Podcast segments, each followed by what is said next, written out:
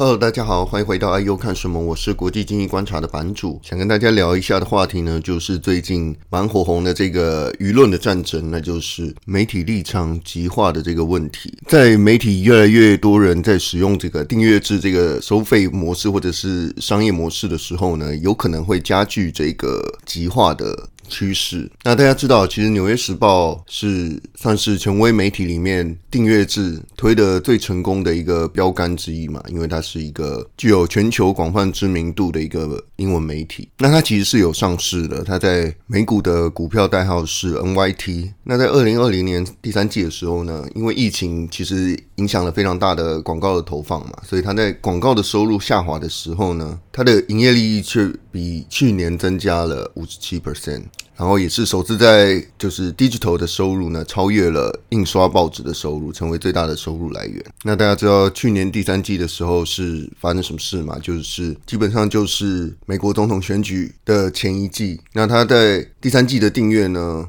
突破了七百万大关，然后纯数位的这个订阅有六百万，比去年同期增加了两百万，然后它的成长幅度的高达四十 percent，整体的订阅营收呢，年成长就是十二 percent，最主要的原因就是美国总统大选的这个选举旺季，那大家对于新闻的需求也随之来提高。而且大家都知道，《纽约时报》就是反川的，就是反对川普的这个领头羊的媒体之一，那是自由派最重要的这个权威的讯息来源。那在疫情的影响之下呢，数位广告的收入其实也下滑了十二 percent。那整个公司广告收入。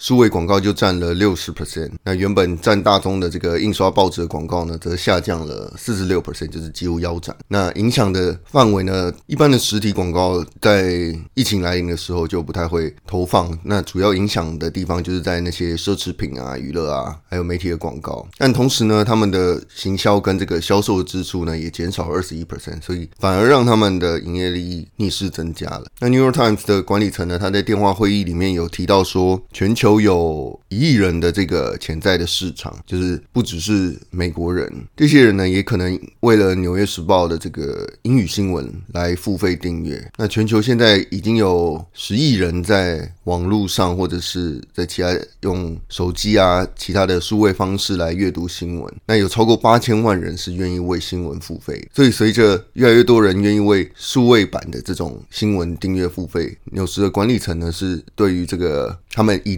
为优先的战略是非常有信心的。那《纽约时报》是非常广受这个全球知识精英的认可的一个品牌。虽然说近年来呢，已经越来越多，主要是偏向这个自由派认可的。那它这个订阅的模式呢，有越来越多人愿意付费来支持这个，或者说来阅读他们权威的新闻。有越多人的付费呢，就能够投资扩大他们在全球新闻编辑室的这个团队，还有其他新闻类的产品，像是他们其实蛮常会出这种。互动式的网络专题啊，或者是他们也有出非常多不同主题的 podcast。如果大家有听国外新闻的 podcast 的话，应该就一定会听过这个 The Daily 这一个美国最红的新闻 podcast 之一。那他们其实有投资非常多的心力在于各种不同主题的 podcast。那 The Daily 的话，它的每天有超过四百万的这个听众是在收听 The Daily。那音频的广告呢，也因为 The Daily 非常受欢迎，有非常显著的成长。而且，美国听 Podcast 的 The Daily 的大多数都是在四十岁以下的年轻人，那可以让《纽约时报》呢有更多的年轻受众来接触他们。那当然也是因为跟刚刚讲的一样，这个是因为在选举季的时候呢，有更多人在寻找这些，因为假新闻太多了嘛，所以很多人在寻找。他们信任的这个新闻的来源，所以美国的听众呢是远高于国际的听众。我在方格子还有 Patreon 的公开的这个文章呢，有分享给大家美国收听数最多的这个 Podcast 有哪些。那第一名是 Joe Rogan 嘛，那第二名就是 The Daily。美国在听这个 Podcast 的群众呢，从二零零六年的大概十 percent 每个月会听 Podcast 的人，已经成长到二零二零年的三十七 percent，也就是说大概有一亿人。在过去一个月是有收听 Podcast，基本上是一个蛮稳定成长的收听群众。那 New York Times 的 CEO 呢，在电话会议中也有提到说，The Podcast 的 The Daily 虽然说很难以追踪到底是不是直接促进了纽时的订阅，但是在开始制作这个 The Daily 的这四年呢，New York Times 的订阅是它的转换成长是非常快速的，所以他认为 The Daily 其实是有加强读者对于 New York Times 的品牌的这个亲近性，这样，而且 New York Times 的 CEO 认为音频节目它的 CPN 是很高的，也就是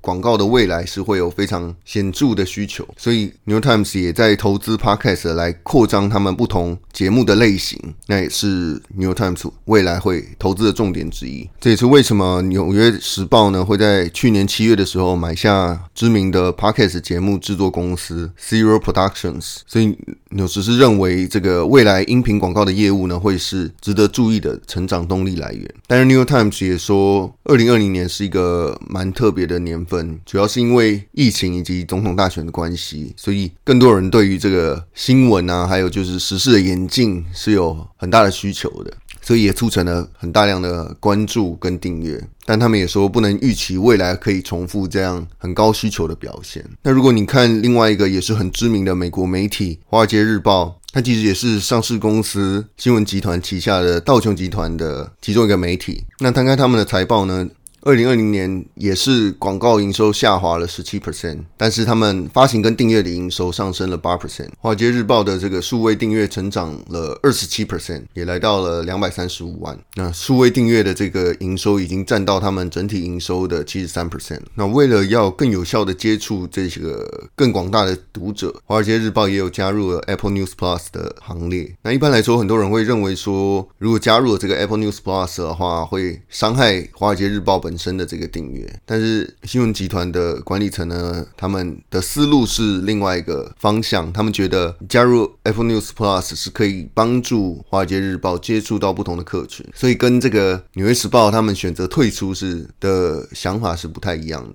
因为一般来说，华尔街日报就是财经相关的新闻的话，它的男性受众是多过于女性。但是在 Apple News Plus 上面，华尔街日报女性的读者反而是超过男性，所以对他们来说是有拓展到新的客源。那这些呃订阅优先的媒体呢，他们其实要做的事情就是要服务好自己的读者。那你如果看完《New York Times》跟《华尔街日报》，他们可能会觉得说，哇，现在大家都来做订阅制的媒体的话，这个前途是无可限量的。但是你要注意，这里提到的都是全球最顶尖的媒体。那《华尔街日报》跟《New York Times》呢，他们都是具有全球知名度的权威媒体品牌，然后他们用的语言都是英文，也就是说，他们有更广阔的可以市场开发的空间。那他们也更有这个能力呢，以订阅的收入来取代广告，来。维持他们非常庞大的这个编辑室的编制，因为如果你的市场规模太小的话，你的订阅收入其实是不足以养非常庞大的这个记者群啊、编辑群啊，还有后置研究员等等这个很大的媒体的编制。那在大者很大的情况之下呢，其实你是头部的厂商，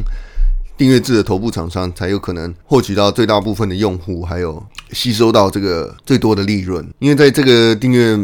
付费越来越多的年代呢，其实消费者自己会做出取舍，因为大家不可能把所有的权威媒体都花钱订阅下来嘛，因为你如果全部订下来的话，哇，那你有超多媒体要订，那基本上消费者他会自己做出取舍嘛，那所以每个媒体呢，他就会需要想办法顾好自己的防守范围，来服务好自己的用户。那纽约时报呢，它就是美国自由派的领导的品牌，所以它就一路。非常坚定的反对川普。那除了这是本身编辑室的一个政治取向之外呢，它也是迎合自己读者受众的口味。不然，其实以现在美国自由派有很强烈的这个 cancel culture，就是他们觉得这些品牌媒体若是有讲什么不符合他们信念以及政治正确的言论的时候呢，就会群起发动这个取消订阅或者说抵制这些行动。所以他们如果发现 New York Times 有太偏向帮川普的政策讲话，或者是帮川普讲话的时候呢，很有可能就会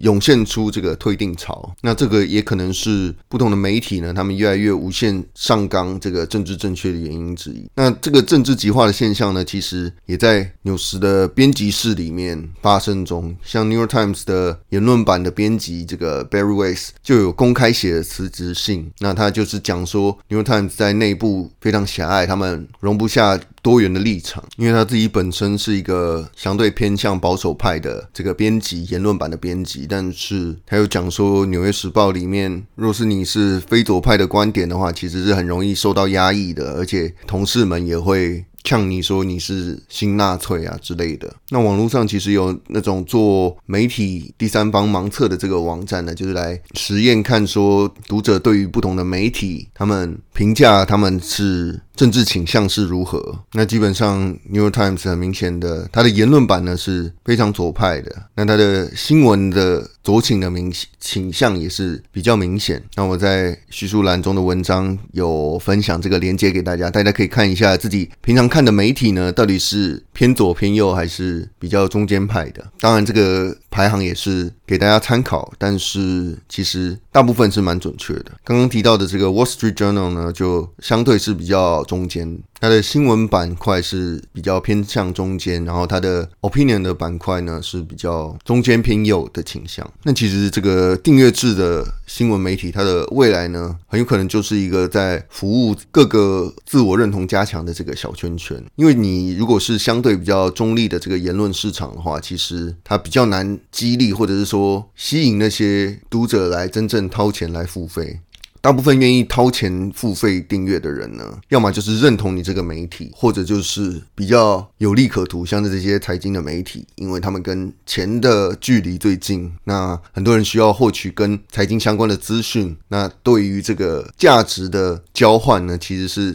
更明确的。所以这也是为什么财经媒体它的订阅会比较高的原因。但是大部分这些非财经为主的传统媒体呢，它要能够到收费的话，它就是要获取它群众的认同，那其中认同他们才会愿意付钱给他们。那大部分的人不会一直付钱给那些让自己感觉不良好的媒体，也就是说，他们会付钱给这些他们认同而且一直给符合他们价值观的内容。所以 New York Times 就不太可能会有大量的右派来订阅嘛，所以每个媒体它确定了自己的定位，然后它就会吸引那些跟他们立场相同的人。那这会产生一个影响，就是说，那如果跟他立场不同的人呢，或者是说觉得自己相对比较中立的人，他可能就会退订掉这些媒体。但是你跟那些比较有付费意愿比较强烈的这些死忠的支持者呢，其实相对中立的这个声音是比较不值得经营的，因为这些人他们没有很强的品牌忠诚度，所以换句话说，他的 retention rate 会比这些死忠派还要来得低。那所以你如果投资内容在这些中立派的身上的话，其实中立派却很容易，因为他们有其他的选项可以去选择，所以投资在这些中立的人身上，其实反而会比较容易打水漂。那抓住他们核心的读者，然后让这些读者能够持续的付费，基本上也是这个订阅媒体的一个分众的关键。那这也是为什么这些比较政治为主的这个在经营订阅制的媒体呢，它的政治报道或者意见的倾向越走越偏的原因，因为他们必须要维护他们核心读者客群喜欢些什么，然后这是他们最重要的任务。也是他们最重要的商业利益的来源，所以他们并不会因为要保持更多元或者中立的意见，而选择有更多平衡的观点，那其实目前也没有看到什么好的解方，因为现实就是，对于媒体订阅来说的话，一般人其实是不太会订阅太多的媒体，所以能够存活下来的呢，基本上都是会有非常鲜明的立场，然后本身自己是一个行业的领头羊。那在这个世界越来越分众的情况之下呢，其实以政治严肃新闻为主的媒体呢，基本上你就是要先了解一下他的政治的倾向，然后再去看不同政治倾向的媒体呢，对于同一件事的角度跟观点，你才可能会得出比较不一样的想法。不然的话，你在同一个媒体里，基本上就是会一直看到自我强化的这个观点以及认同。好的，那本周的 I U 看什么就到这边告一个段落。那其实，在叙述栏里呢，都有更详细的文章以及图表来跟大家分享，所以欢迎大家有兴趣的可以去阅读和订阅。也欢迎大家能到 Apple Podcast 的留言区来分享一下，你希望听到什么样的议题，或者是你希望这个节目是什么样的形式。因为我们其实一直都在思考，说要怎么样可以做出一些比较多人会有兴趣的这个节目，不然的话，其实很多时候，其实我我的内容呢，基本上你在文章中大概都能够看到我想要表达的东西。那期待大家给一些自己的意见，感谢大家的支持，我们下次见，拜拜。